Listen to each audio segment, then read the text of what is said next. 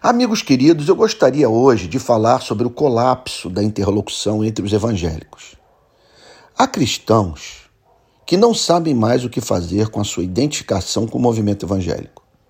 Sofrem por estar associados a algo que os envergonha, do qual querem se manter distantes, num contexto de colapso da interlocução com os próprios evangélicos. Do ponto de vista das figuras públicas que falam em nome do movimento protestante brasileiro, não se sentem representados por quase ninguém. Quem são? Eles não se consideram nem de esquerda nem de direita. Querem produção sustentável de riqueza e justiça social. Julgam que pensar apenas com categorias do século XIX não funciona no século XXI. Estão fartos da tentativa de se negar fatos a fim de sujeitar a realidade à ideologia política. Eles não se consideram nem conservadores nem progressistas. Não querem o engessamento ético nem o relativismo moral. Eles creem que a missão principal da igreja é a pregação do evangelho, cujo produto final é uma comunidade cristã comprometida com a justiça social. Eles não dão apoio acrítico e efusivo a nenhum político profissional são radicalmente contra a igreja oferecer base institucional de sustentação política a quem quer que seja. Eles não esperam que não cristãos se comportem como cristãos. Portanto, pregam o evangelho em vez de pregar moralidade.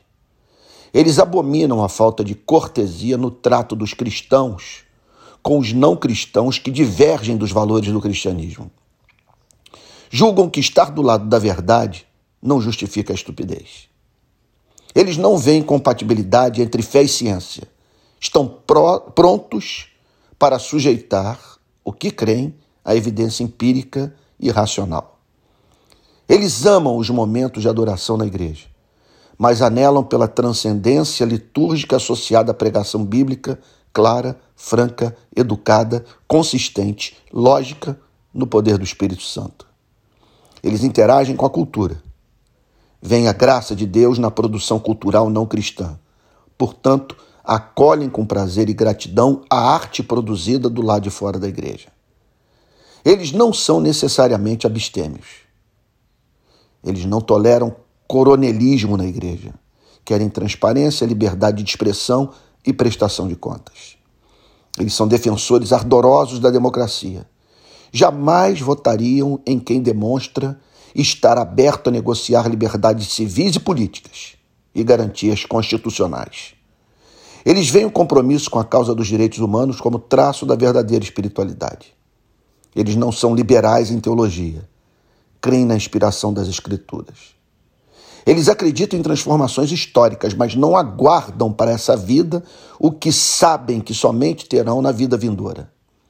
Eles se angustiam com o estado da igreja sabem que há áreas cinzentas. Nem tudo é preto e branco. Entre aqueles dos quais discordam, identificam irmãos na fé, cujas contradições morais e intelectuais os deixam perplexos. Eles sabem que também precisam de reforma. Sofrem com suas próprias incoerências e anelam por ser melhores representantes de Cristo.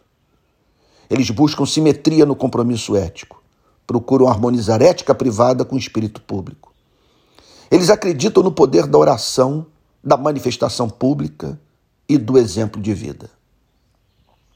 Eles sujeitam Adam Smith, Karl Marx, Engels, Gramsci, Hayek, Mises, Keynes, Nietzsche, Freud, Foucault à autoridade de Cristo, ao qual devotam sua lealdade maior.